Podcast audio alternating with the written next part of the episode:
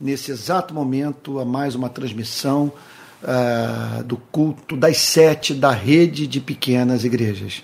E gostaria de convidá-lo nesse momento a se juntar a mim numa oração. Vamos falar com Deus? Pai Santo, Deus de toda graça, bondade e misericórdia, nós invocamos o teu nome nessa noite para o adorar, para dizer que nosso desejo é viver para o seu louvor. Senhor, perdoa os nossos pecados. Afasta de nós aquilo que não passa pelo teste do amor. Nós te pedimos nessa noite que o Senhor aceite a nossa expressão de gratidão, porque reunidos aqui na tua presença, nós somos movidos a dizer ao Senhor que reconhecemos a tua boa mão em nossas vidas. O Senhor tem nos tratado com misericórdia. Senhor, nós estamos aqui reunidos para conhecer a Bíblia, a tua palavra e aquilo que de mais especial há nela, a palavra de Cristo. Nós pedimos o auxílio do Espírito Santo para que entendamos a verdade, sejamos para sempre, positivamente, transformados por ela. Em nome de Jesus, Senhor, assim oramos. Amém. Amém.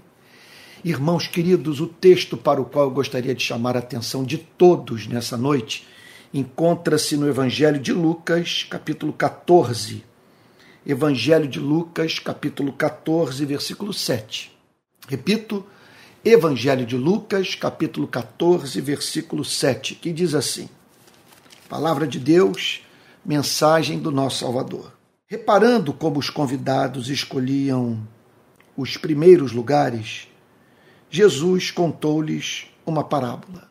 Jesus é apresentado aqui como observador e conhecedor do comportamento humano. Ele é encontrado numa reunião e nesse encontro ele observava um movimento presente no comportamento de alguns convidados. É, ele os via procurando o, os, os lugares desse, dessa solenidade é, que mais lhes permitiam ter visibilidade. Você está entendendo o ponto?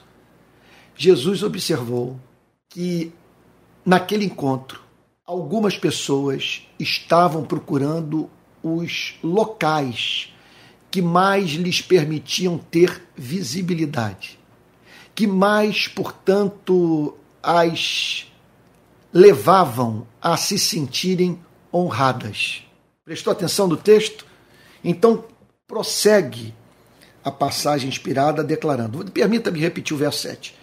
Reparando como os convidados escolhiam os primeiros lugares, Jesus contou-lhes uma parábola.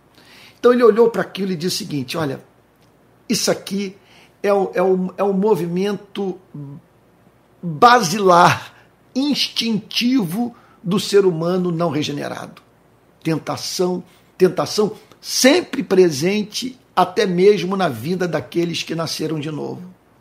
Os seres humanos anelam pela visibilidade eles querem ser honrados, eles querem ser apreciados, eles querem ser tidos em autoestima, eles querem ser ouvidos, eles querem ser obsequiados, eles querem, portanto, ser objeto da atenção humana. É isso que nós somos. E aí então Jesus, olhando para aquele comportamento, inventa uma história, conta uma parábola. Quando alguém convidá-lo para um casamento, então ele fala sobre uma experiência a qual todos nós estamos expostos. Sermos convidados para participar de um dos mais é, importantes encontros solenes, de uma das mais é, especiais festas das quais nós podemos participar, que é a festa de casamento momento único na vida do homem e na vida da mulher. Então ele fala sobre essa experiência de você ser convidado para um casamento. Como você deve se comportar nessa festa de casamento. Lá está você, portanto, perante pessoas bem vestidas, é, num, numa solenidade que lhe permite fazer contatos, estabelecer relacionamentos, quem sabe dar início a amizades que possam lhe dar algum retorno pessoal. Então, pensando nesse nosso movimento de alma, na direção da visibilidade, o Senhor Jesus conta essa história. Então, e, e, e usando essa a festa de casamento como referência. Então, ah, oh meu Deus, mexi aqui na Bíblia, caiu. Olha lá, vamos lá. Quando alguém convidá-lo para um casamento, não sente no lugar de honra. Não procure na festa de casamento deliberadamente, sem consultar o noivo, a noiva, suas respectivas famílias, os locais de destaque do casamento. Quer dizer, aquele local especialmente designado para quem é tido em alta estima pelo casal. Então, o Senhor Jesus está falando sobre uma regra do convívio social, presente nos tempos antigos e que perdura nos nossos dias. Esses dias eu fui para o aniversário de 70 anos de um queridíssimo amigo e lá estavam as mesas dispostas no salão e em cada delas os nomes dos convidados, dispostos intencionalmente por esse meu amigo. Sabe? Eu não, eu não o recriminei por isso. Ele simplesmente procurou é, é, dar uma honra toda especial para algumas pessoas que eram da sua mais alta estima. Eu pude perceber isso. E também levando em consideração a intimidade entre essas pessoas, procurando botar nas mesmas, na, perdão, procurando botar nas mesas pessoas que já mantinham alguma espécie de relacionamento. Então, sua meta era facilitar o convívio, o diálogo e a celebração. Eu falei casamento? Não. E, e, e, estou falando aqui sobre o aniversário de 70 anos de um amigo. Então, viabilizar a comunicação naquele momento festivo. Então, Assim era também no passado, conforme acabei de dizer. E, e, o Senhor Jesus está dizendo o seguinte: num momento como esse, não procure o lugar de honra, pois pode haver um convidado mais importante do que você. Ele não está falando de um convidado mais importante aos olhos de Deus, mas de um convidado que seja mais íntimo do noivo e da noiva. Alguém que foi especialmente convidado para aquela cerimônia. Alguém a quem o noivo e a noiva gostariam de especialmente honrar. Jesus então está dizendo o seguinte: olha, não cometa é um ato como esse, pois a sua vaidade pode levá-lo a tropeçar, a experimentar uma profunda humilhação. Olha o que, que ele diz: pois pode haver um convidado mais importante do que você então, sem consultar o noivo, e a noiva, você busca tomar assento naquele lugar reservado para pessoas que são consideradas as mais especiais entre as especiais que foram convidadas para aquele casamento. E Jesus está dizendo o seguinte: e pode ser que você experimente o dissabor de ser convidado. Olha, ele não está falando aqui de grosseria. Mas pode acontecer do noivo e da noiva pedirem gentilmente para que você se levante e procure na festa. E aí, essa altura, a festa já começou. Pode ser nem que você nem, nem encontre lugar para sentar, mas que você procure um outro lugar para sentar, porque aquele havia sido reservado por uma pessoa, para uma pessoa mais importante do que você. Meu Deus. E aí então Jesus descreve essa pessoa se levantando e tendo que pedir perdão ao noivo e à noiva, a fim de procurar na festa um lugar onde pudesse é, se assentar, um lugar é, é assim escolhido de acordo com o, o, o seu valor aos olhos do noivo e da noiva. Jesus fala de haver um convidado mais importante que você. E aí ele prossegue dizendo: Então aquele que convidou os dois dirá a você: Deu lugar a este aqui, então você irá envergonhado ocupar o último lugar.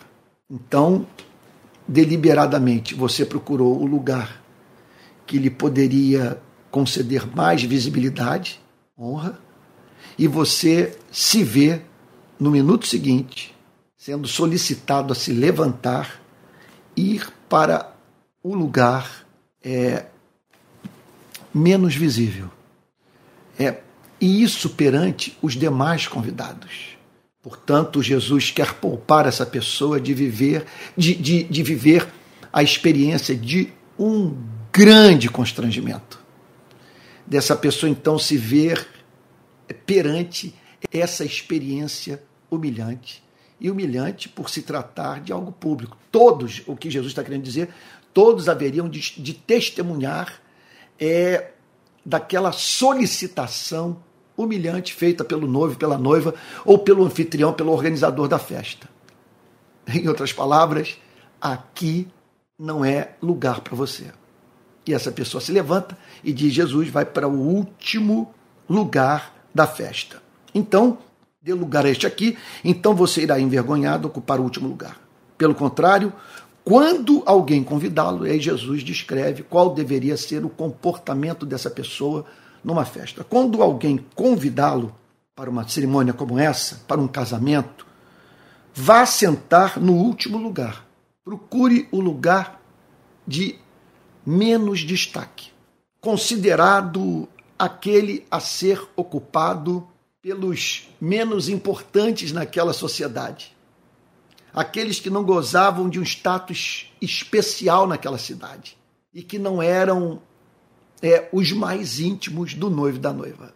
Vai, portanto, sentar, vá sentar no último lugar para que quando vier aquele que o convidou, diga você, amigo, venha se venha sentar num lugar melhor. Então Jesus está dizendo o seguinte: vá para aquele lugar, o mais simples, o mais humilde, o, aquele do qual você menos haverá de auferir é, honra, repito, palavra que eu já usei tanto aqui na mensagem de hoje, visibilidade. Porque pode acontecer que, olha só o que, é que Jesus diz. É, pode acontecer que aquele que o convidou diga a você, amigo, venha sentar comigo num lugar melhor. Que seria o lugar melhor? Num lugar mais próximo do noivo da noiva no qual ele manteria contato é, com gente da mais profunda intimidade, com, da mais profunda intimidade da vida do casal, ou de gente que era considerada muito especial para aquela sociedade. Amigo, venha sentar num lugar melhor. Isso será, aí diz o Senhor Jesus, amigo, vem sentar num lugar melhor. Isso será uma honra para você diante de todos os demais, porque publicamente você será visto como aquele que escolheu é, o lugar mais humilde da festa e, e, e a fim de viver a experiência de alguém o sacar da invisibilidade e fazer, portanto, com que você seja honrado perante todos.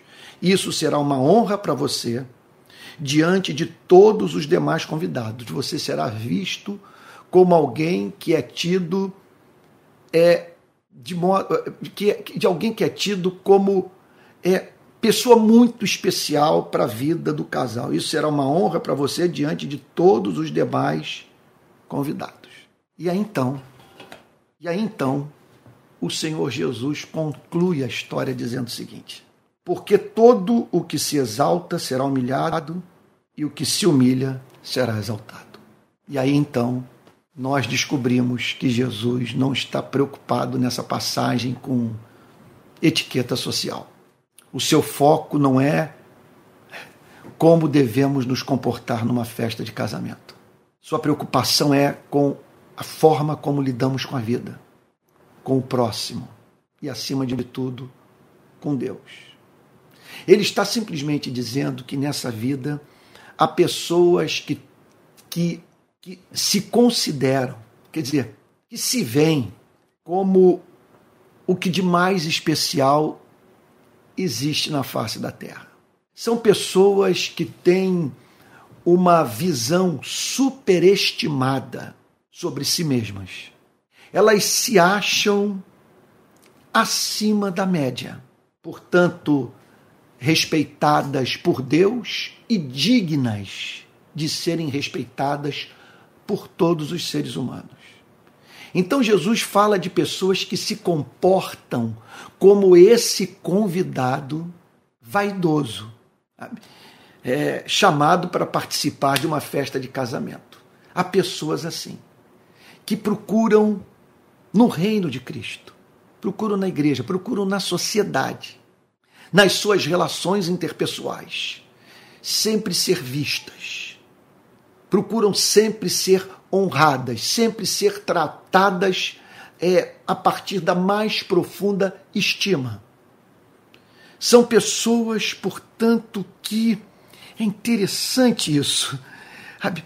Porque elas levam em consideração a opinião do próximo. Elas trabalham para isso. Todo o seu movimento de alma visa obter essa visibilidade. O que pode se dar também na relação com Deus. De uma pessoa ser levada a crer que, sem a mínima dúvida, sua vida é agradável a Deus e que ela merece ser publicamente honrada por Deus e que ela não tem do que se humilhar, não tem do que se arrepender. Ela não, veja só, ela, ele está falando de uma pessoa que não se constrange de ser honrada pelas demais pessoas. Você já viveu esse constrangimento? É o constrangimento de ver você ser tratado com tamanho respeito pelas pessoas que você é levado a dizer, mas elas não sabem o que, o que eu sou. Se elas soubessem o que eu sou capaz de fazer quando não estou na presença delas, o que se passa na minha cabeça, o que eu sinto, elas não me tratariam do modo como me tratam. Então é isso. Só que para esse tipo de ser humano que Jesus detectou naquela solenidade, veja só, é inimaginável é, é, é esse constrangimento.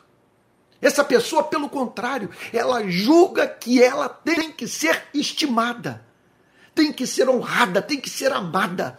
Sabe? Ela julga, portanto, que ela tem o direito de buscar esse lugar de exaltação, de estar no palco, com os holofotes é, projetando luz na sua direção.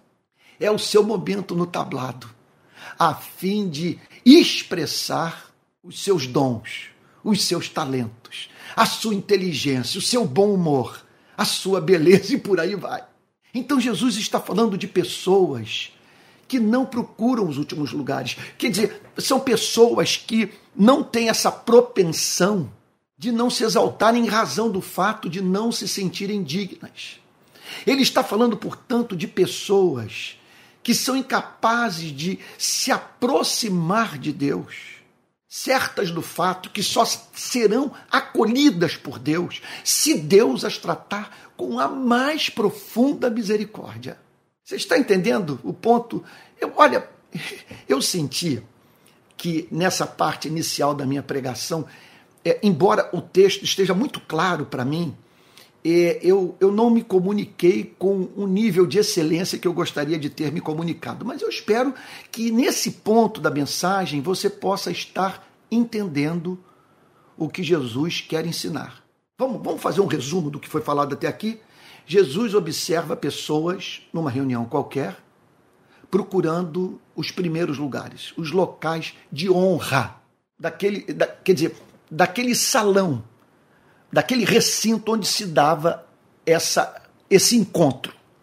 E aí Jesus olha para aquele comportamento de pessoas movidas pela sua vaidade, procurando ser vistas por todos e conta essa história ele fala sobre uma festa de casamento e dizendo como que nós devemos nos comportar numa cerimônia como essa.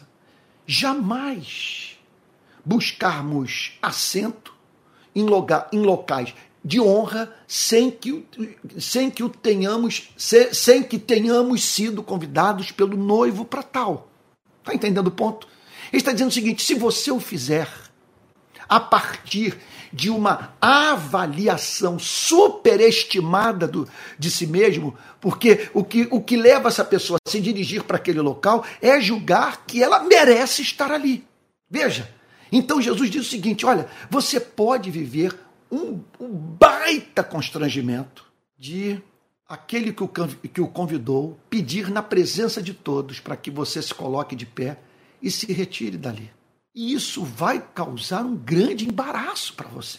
Você será convidado a procurar um lugar, mas não aquele que só deve ser ocupado porque, por quem foi convidado, por quem é considerado importante para o casal que está se casando. E aí Jesus diz o seguinte: então nessas horas, procure o último lugar. Que aí pode acontecer da sua presença ser identificada pelo noivo e pela noiva. E você descobrir que é muito especial para eles. Talvez já o saiba. Você só não quis usar dessa prerrogativa, desse direito. Então você procurou o último lugar. E aí o noivo e a noiva, quando percebem a sua presença num lugar que não é reservado, reservado para alguém tão estimado como você, pede Quer dizer, o oposto. Que você se coloque de pé e da última cadeira se dirija para esse local de honra. E isso, portanto, fará com que você se sinta honrado aos olhos de todos. Sem a mínima dúvida, Jesus não está nos ensinando é, a, a, a, a, veja, a usarmos de uma estratégia é, velada de promoção pessoal. Isso é ridículo. Jesus não está aqui preocupado com o lugar que nós vamos sentar na, na, na festa nesse mundo dos homens. Jesus está aqui preocupado é com a nossa relação com Deus e com o modo como nós nos comportamos nesse planeta a partir da avaliação que nós fazemos de nós mesmos. O que ele está dizendo é o seguinte: é que nesse mundo há pessoas que não procuram deliberadamente os locais que lhes, que, que, que lhes permitem auferir honra, respeito, reconhecimento. Ele está falando aqui, portanto, de duas espécies de ser humanos aqueles que vão para os últimos lugares por não se considerarem dignos e aqueles que procuram os primeiros lugares por se considerarem especiais. Está vendo? Duas humanidades, dois tipos diferentes é, de ser humano. Você está entendendo o ponto? Ah, como eu gostaria de estar na igreja agora, vendo sua cabeça balançar e saber que você está entendendo o que Jesus está ensinando nessa passagem. Porque é óbvio que ele não está falando sobre etiqueta social, ele está falando sobre o reino de Deus. Por isso que ele termina dizendo: porque todo o que se exalta será humilhado, o que se humilha será exaltado. Ora, humilhado por quem? Exaltado por quem? Sem a mínima dúvida, ele está falando aqui sobre aqueles que são é, exaltados por Deus, aqueles que são humilhados por Deus. E ele fala, portanto, de pessoas que se exaltam. Quem é esse que se exalta? É esse, portanto, que não se vê como pecador, como carente da graça de Deus. Ele não se perturba com o fato de ler os dez mandamentos, ou o grande mandamento do amor, e não se sentir à altura da vontade de Deus revelada na sua palavra para a sua vida. Ele não sabe o que é viver essa humilhação moral. Ele não sabe o que é uma pessoa olhar para dentro de si mesma e dizer: meu Deus, como que esses sentimentos podem brotar do meu coração? Como esses pensamentos carregados de emoção podem surgir na minha mente? Como que eu posso me comportar de modo tão mesquinho? Como o, o, que, o que explica a minha, a, a, o tratamento indiferente para que eu, que eu dei para essa pessoa? Porque eu ignorei a sua dor? Porque eu não guardei aquele segredo? Porque eu não cobri aquele irmão que ficou nu no seu momento de maior fragilidade moral? Porque eu não me compadeci do que sofria? Porque a guerra veio e eu a celebrei. E passei, portanto, a perscrutar as redes sociais para ver cenas de morte quase comprando saco de pipoca, refrigerante, sabe, para assistir às cenas de guerra. Quer dizer, numa, num, num filme ao vivo, com sangue real sendo derramado por pessoas, por crianças reais. Essa pessoa, portanto, olha só o que, que o, o Senhor Jesus declara: ela se exalta. Ela, ela se exalta. Meu Deus, ela come ela come achando que Deus tem a obrigação de mantê-la viva. Ela se hospeda num hotel cinco estrelas e vê como a coisa mais natural do mundo é ela provar dos confortos dessa vida. Ela ora, se aproxima de Deus, julgando que Deus tem a obrigação de ouvir a sua oração. Ela se exalta. Ela odeia ser contraditada, ser contra, con, é, confrontada e ter os seus pecados revelados. Ela, então, ela se exalta diante de Deus, ela se exalta diante dos homens. Então, porque todo que se exalta será humilhado. Porque todo que se exalta será humilhado? Porque, meu Deus, nós não temos motivos de autoexaltação. O que faz, portanto, com que nós vivamos, é, é, é, julgando que as pessoas têm que se curvar diante de nós, se calarem quando nós começamos a falar, a fim de ouvirem a nossa sabedoria. Sabe? Quer dizer, Jesus aqui está falando, por que, que essa pessoa, por que, que essa pessoa será humilhada? Porque ela fez uma avaliação estapafúrdia sobre si mesma. Ela chegou à conclusão de que é uma coisa que ela nunca foi. Ela nunca se viu como pecadora. Ela, quer dizer, ela sempre se viu como digna de ocupar os primeiros lugares. Mas né, não é essa a razão de todas as nossas desavenças, de todas as nossas discussões, dos rachas intermináveis que acontecem em todas as igrejas do nosso país. Não há uma só igreja que não tenha passado pela experiência de racha, da saída de membros, de briga de pastor com pessoas que querem ocupar a sua posição na igreja, ou de pastores que não permitem que ninguém lhe faça sombra. Meu Deus do céu. O que está por trás disso? Jesus fala: aquele que se exalta. Meu Deus do céu. É um ego monumental. E Jesus diz que essa pessoa será humilhada. Por que ela será humilhada? Porque o próprio Deus a levará a tomar consciência de quem ela é aos olhos daquele que a tudo pescruta, que conhece nossas ações e as nossas motivações. Ela será humilhada porque receberá da vida e da parte do próprio Deus o tratamento que ela merece. Ela merece ser humilhada, ela merece tomar consciência do fato de que ela é soberba. E por causa da sua soberba, ela infelicita a vida de pessoas, ela faz com que seus irmãos na fé adoeçam. Ela não tolera ser tratada com indiferença. Você está entendendo o ponto? Ela se exalta. Ela, ela julga, portanto, meu Deus, ela, ela não sabe o que é derramar lágrimas de arrependimento diante de Deus. Ela não sabe o que é isso. É, ela não sabe o que é ser convidada para falar e dizer para Deus: Eu não sou digno de ocupar esse lugar no seu reino. Compadece-te de mim, Senhor. Eu temo prejudicar essas pessoas, porque afinal de contas, elas estão concedendo honra para uma pessoa imperfeita, cheia de contradição. Senhor, pecador, pecadora que tem consciência do seu pecado. Então aqui Jesus está falando de pessoas que se exaltam, que serão humilhadas, que, se, que serão retiradas soberanamente por Deus do local onde, onde decidiram estar, a fim de, a partir dali, se tornarem objeto do culto humano. Jesus está dizendo, portanto, que essas pessoas serão humilhadas por Deus. Serão chamadas por. Olha o ponto.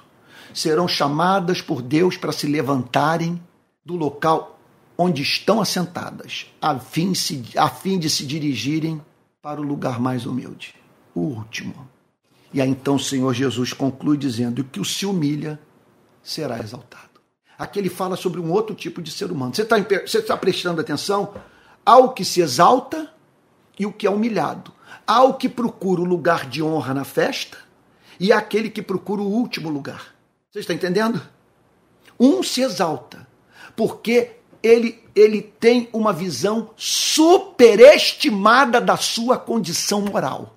Ele se julga a referência da santidade nesse mundo caído. Ele se considera alguém que faz parte daquela lista de hebreus, de homens dos quais o mundo não era digno. Essa pessoa, portanto, se exalta. E porque ela quer esse local de proeminência, onde quer que ela esteja, cria divisão, cria rixa, separação. Porque é, é a última coisa que ela deseja na vida é, é, é que é, é, é que alguém ocupe o seu lugar e atraia a, a, atenção de todos para si mesma, desviando a atenção assim desse orgulhoso. Então, o texto, tá, Jesus declara o seguinte: Deus intencionalmente vai fazer com que essa pessoa tome consciência de quem ela é. Ela será humilhada, mas aquele que se humilhou o que se humilha será exaltado. Quem é o que se humilha? Meu Deus. O que se humilha é aquele que, quando olha para a vida de Jesus, Jesus tocando em ferida de leproso, Jesus deliberadamente procurando a morte para salvar pessoas, perdoando os seus algozes, depois de ser traído pelos seus discípulos, o chamar de amigos e buscar o reencontro. Sabe? Quer dizer, quem é o, o que se humilha? É o que olha para essas passagens todas e se perturba. Quer vou te dar um exemplo. Para mim, um dos mais perturbadores das Sagradas Escrituras. A parábola do samaritano. Quando eu olho para aquele samaritano, ele parou para dedicar tempo a quem não podia lhe dar nenhum retorno. Ele, ele simplesmente se doou para alguém que carecia da sua misericórdia. E da forma mais completa, mais, mais ampla. Nada foi feito por desencargo de consciência, mas sim por um amor autêntico, que o levou, portanto, a cuidar daquele que havia sido espancado e que sem a misericórdia humana não poderia retomar o seu caminho. Eu olho para essa passagem e penso nesse mar de desvalidos, de despossuídos, de pessoas infelizes e da minha incapacidade de me doar essa gente, tal como o samaritano da parábola se doou. Então, quem é o que se humilha? O que se humilha é, esse, é essa pessoa que olha para as Sagradas Escrituras, olha para a lei, olha para a revelação de Deus em Cristo e diz: Eu estou distante do alvo. Eu não vivo a vida que Deus designou para os seres humanos.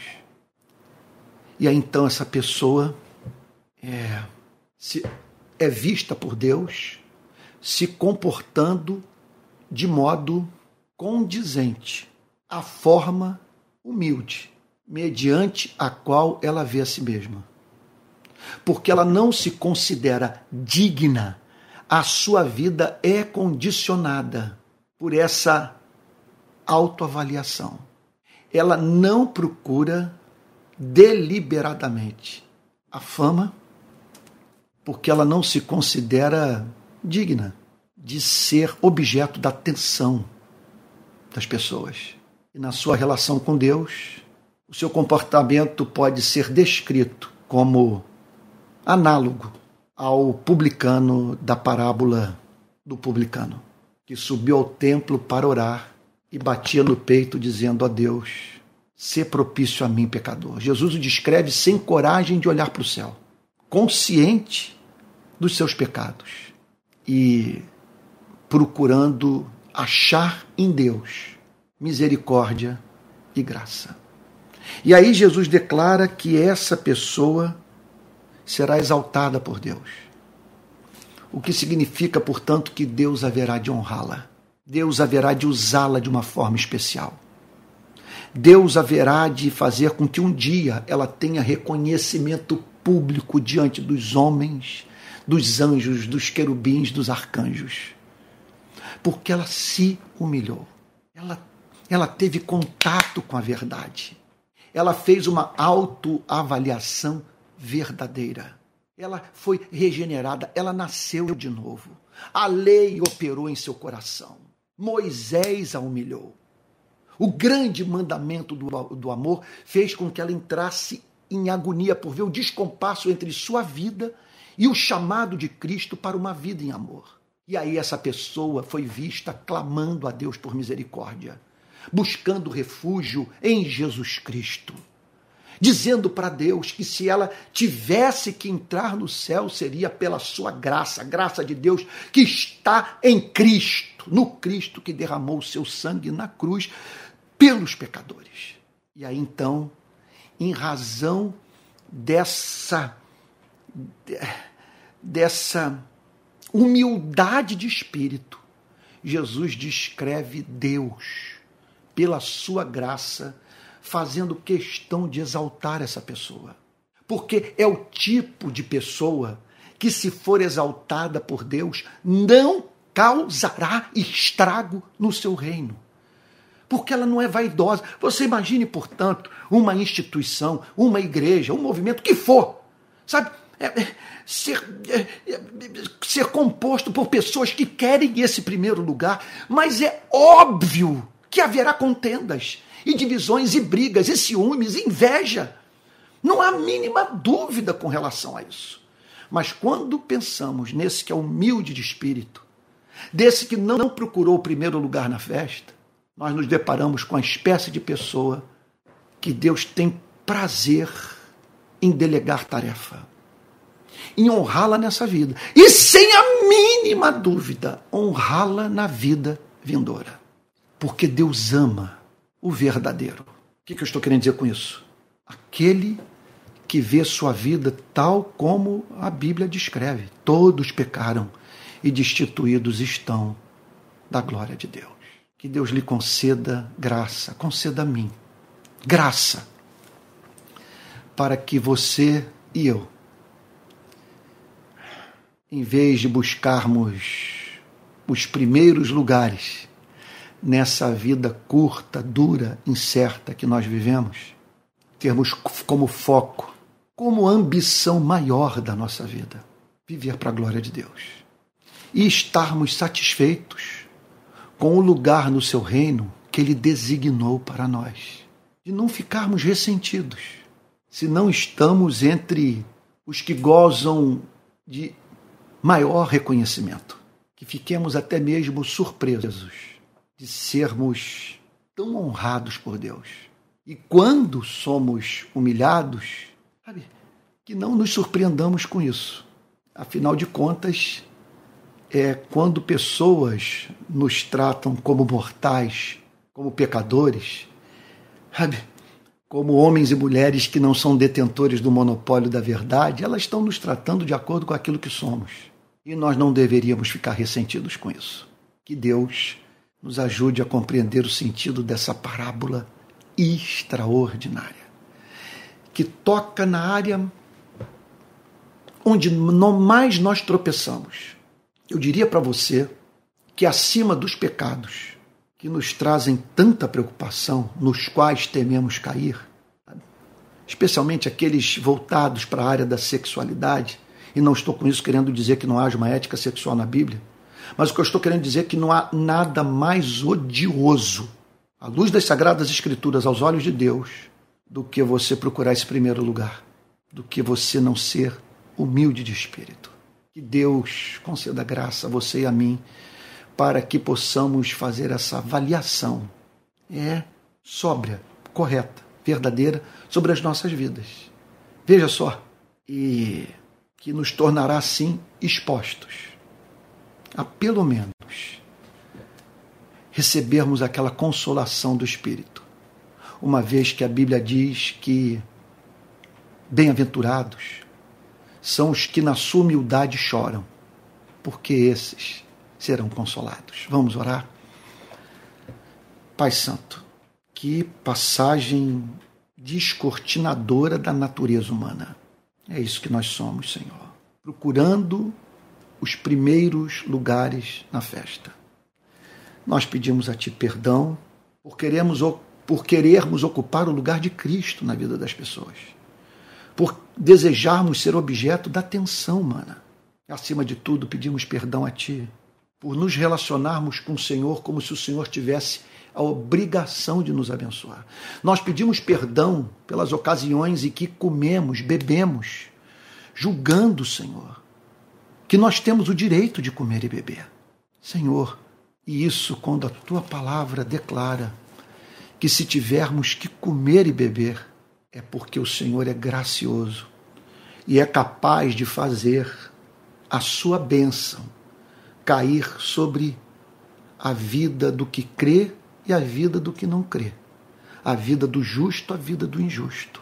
Senhor querido, Deus de toda graça, bondade e misericórdia, ouve a nossa oração Dá-nos um coração humilde, que saibamos ouvir a ofensa, Senhor.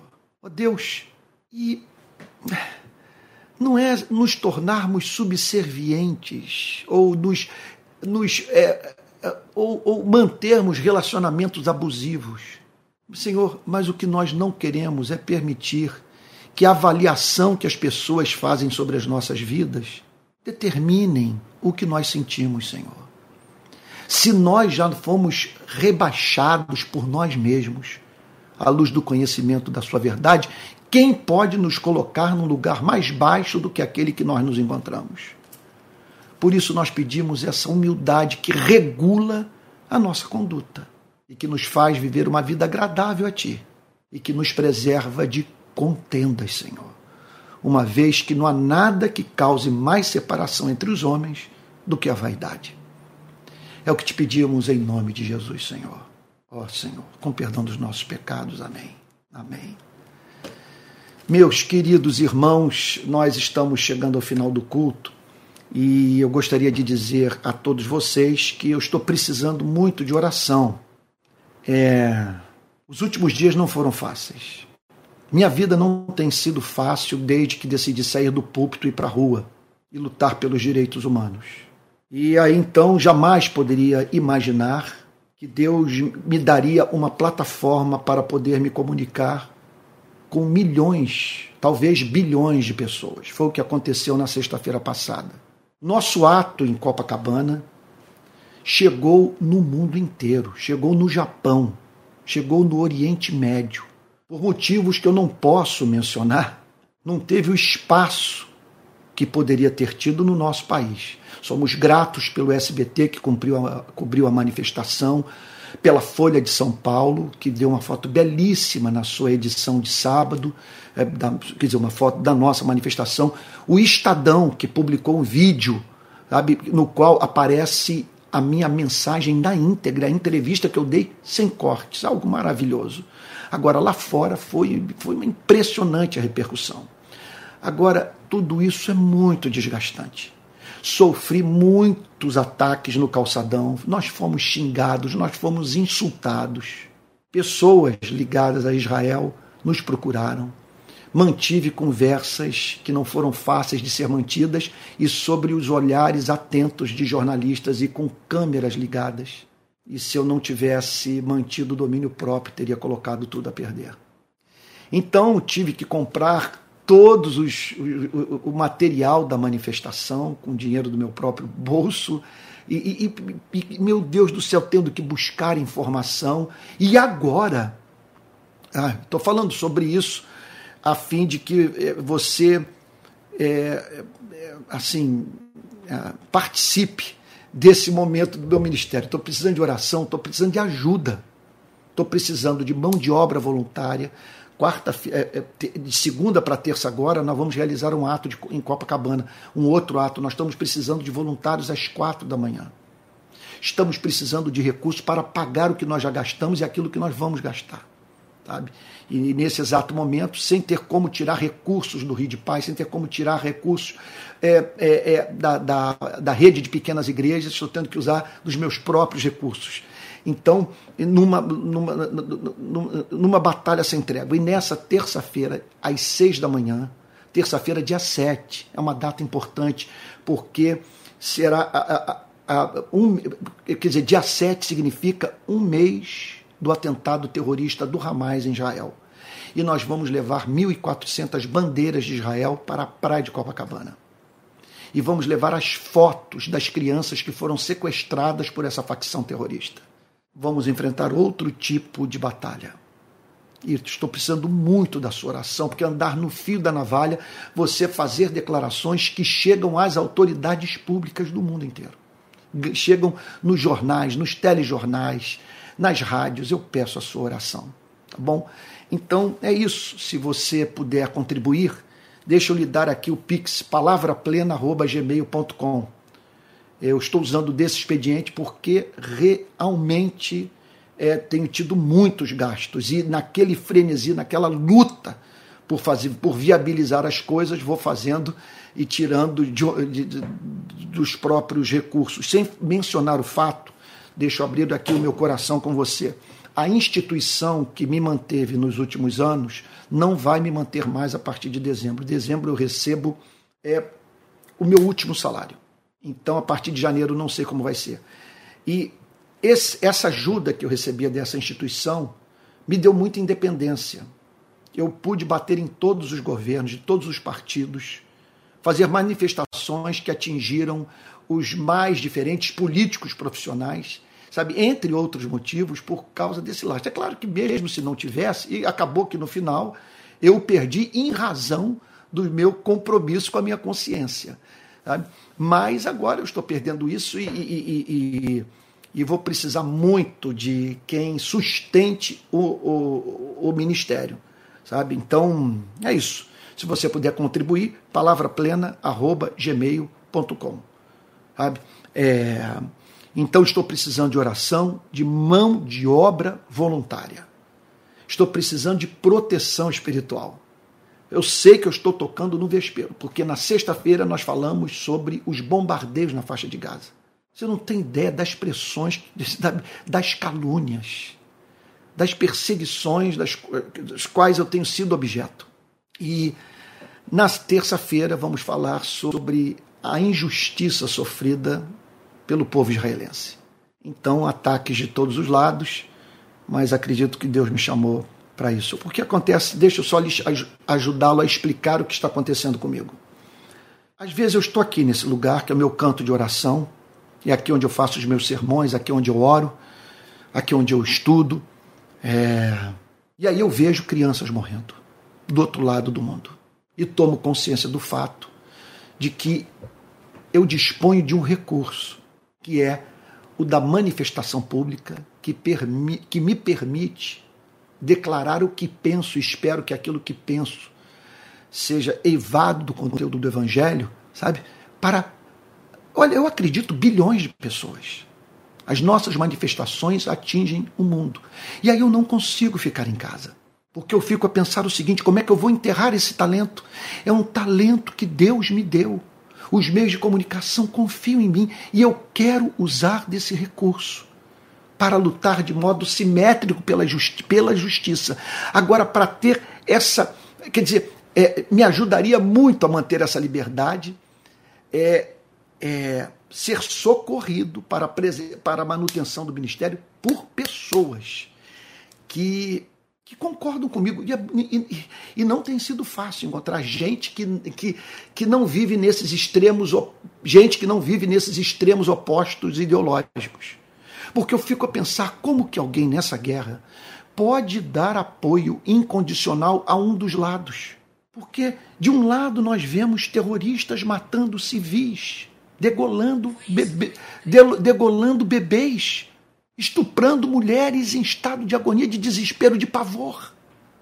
E do outro lado, mísseis, chuva de mísseis, despedaçando corpo de criança. Então, é, nunca foi tão necessário que aqueles que conseguem pensar dessa forma mais simétrica, mais dialética, que são capazes de lançar um olhar sóbrio sobre a realidade e se ver é, no lugar de todas as vítimas, desse conflito, sabe? Mais importante que nunca, que nós estejamos juntos, nos socorrendo, nos encorajando, a fim, portanto, de que possamos dar essa contribuição, é, é, que eu diria, especial, que é a contribuição de alguém que escolheu um lado. E esse lado chama-se a justiça do reino de Cristo, a justiça que foi revelada por Cristo. É isso que temos procurado fazer, em tudo exalando o bom perfume de Cristo e fazendo, portanto, com que seu nome seja glorificado. É isso. Quero lembrar a todos, vocês me perdoem por esse desabafo. Estou falando assim, é, eu estou falando da necessidade. Às vezes você vê na Bíblia os servos de Deus, como o apóstolo Paulo, falando das suas necessidades, das necessidades das igrejas, do que era necessário para que a obra pudesse ser feita. Então, não estou dizendo que quem não fizer não vai, não vai ser abençoado, sabe? Não, não estou eh, eh, longe de explorar a, a, a, a meu Deus, a boa vontade das pessoas, sabe? Mas simplesmente é isso. Nós, o que eu tenho que dizer é que nós estamos precisando de apoio para levarmos adiante essa causa e apoio em todos os sentidos, tá bom? E é isso. E eu fico feliz também de falar nesses termos assim, por meio de, desse, desse não, é, por esse meio, porque não tem aqui como exercer coerção. Sabe? As pessoas simplesmente fazem aquilo que suas consciências lhes permite fazer. Ah, é tão constrangedor falar sobre essas coisas que eu tenho que dar um monte de volta para chegar ao ponto. Eu quero dizer o seguinte: eu não estaria conversando assim se tivesse é, uma instituição sustentando integralmente tudo que nós fazemos. O que eu quero dizer é que nós estamos precisando muito de ajuda. A Rede Pequenas Igrejas, o Rio de Paz, eu, e é isso. Contamos com, com seu trabalho voluntário, com sua oração, com sua ajuda financeira. Tá bom? Então vou estar aí durante a semana toda escrevendo, falando, postando, sabe? É, domingo que vem, prego novamente às 10h30 da manhã, na rua Andrade Neves, 31, no centro de Niterói, transmissão para todo o país. E eu estou sonhando em poder voltar com palavra plena, mas eu não tenho tido trégua. É batalha após batalha, fato após fato. E os últimos dias eu cheguei ao ponto de pedir a Deus descanso para. É, eu sei que não há nada de especial de você pedir descanso, mas foi assim. Todos pedem, mas, mas é, foi o pedido de descanso mental por parte de alguém que se sentiu assim exaurido. Tá bom? É isso.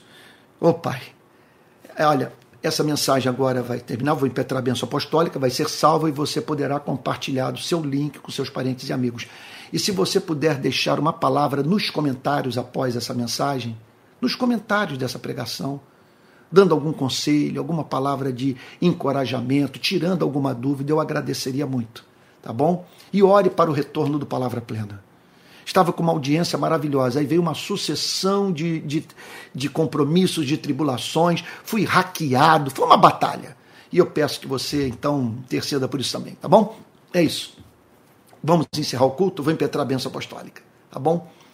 E que a graça do nosso Senhor e Salvador Jesus Cristo, o amor de Deus o Pai e a comunhão do Espírito Santo seja com cada um de vocês, desde agora e para todo sempre. Amém. Fique com Jesus. Conto com a sua boa vontade, com sua misericórdia, com seu perdão. E, e até o próximo domingo. Deus te guarde.